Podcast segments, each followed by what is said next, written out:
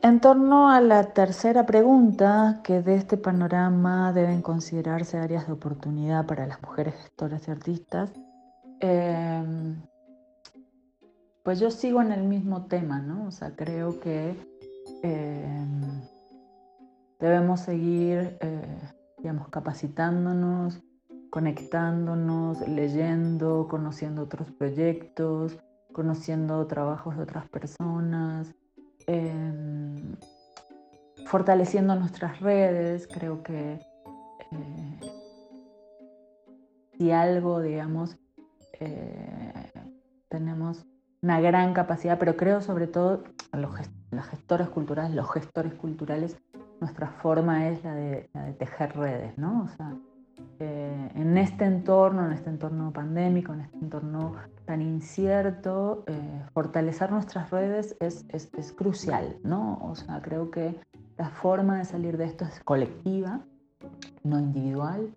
Eh, ser mucho más solidarias, mucho más empáticos, pero esto creo que no tiene ni, ni siquiera que abocarse a un género, ¿no? O sea, creo que tendría que ser la forma quienes estamos en cultura ojalá fuera todo el mundo, pero creo que cultura, digamos, tiene una, una, responsabilidad en torno a esto que tiene que ver con la solidaridad, con la empatía, con la equidad, eh, con las buenas prácticas, con las prácticas, eh, digamos, eh, justas, con la remuneración justa, ¿no? O sea, creo que es algo que siempre se discute en el entorno de la gestión, pues que no podemos seguir reproduciéndonos prácticas violentas, eh, de inequidad, eh, que no, no, podemos nosotros o nosotros eh, pasar por encima del trabajo de nadie, ¿no? O sea, creo que estos tiempos de incertidumbre,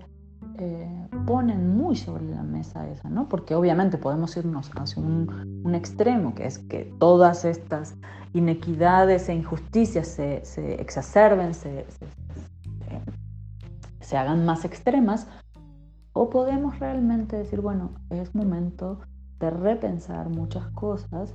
Eh, en, mi caso personal, pues yo sigo apostando a la capacitación, eh, al conocimiento, eh, a la reflexión.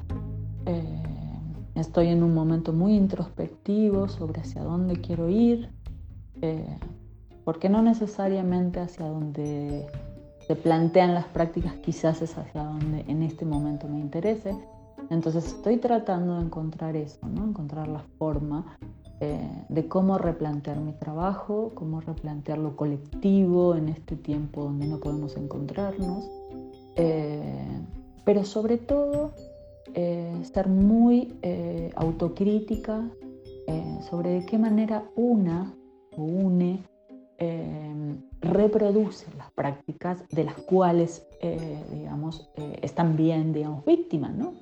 Eh, y que no somos conscientes, ¿no? Entonces creo que ahí hay una parte donde no solo nos toca visibilizar de qué manera nosotros somos víctimas de ciertas cosas, de cierta inequidad, de cierta, sino de qué manera también las reproducimos, ¿no? al menos en ese momento me encuentro como gestora pensando eh, de qué manera trabajar.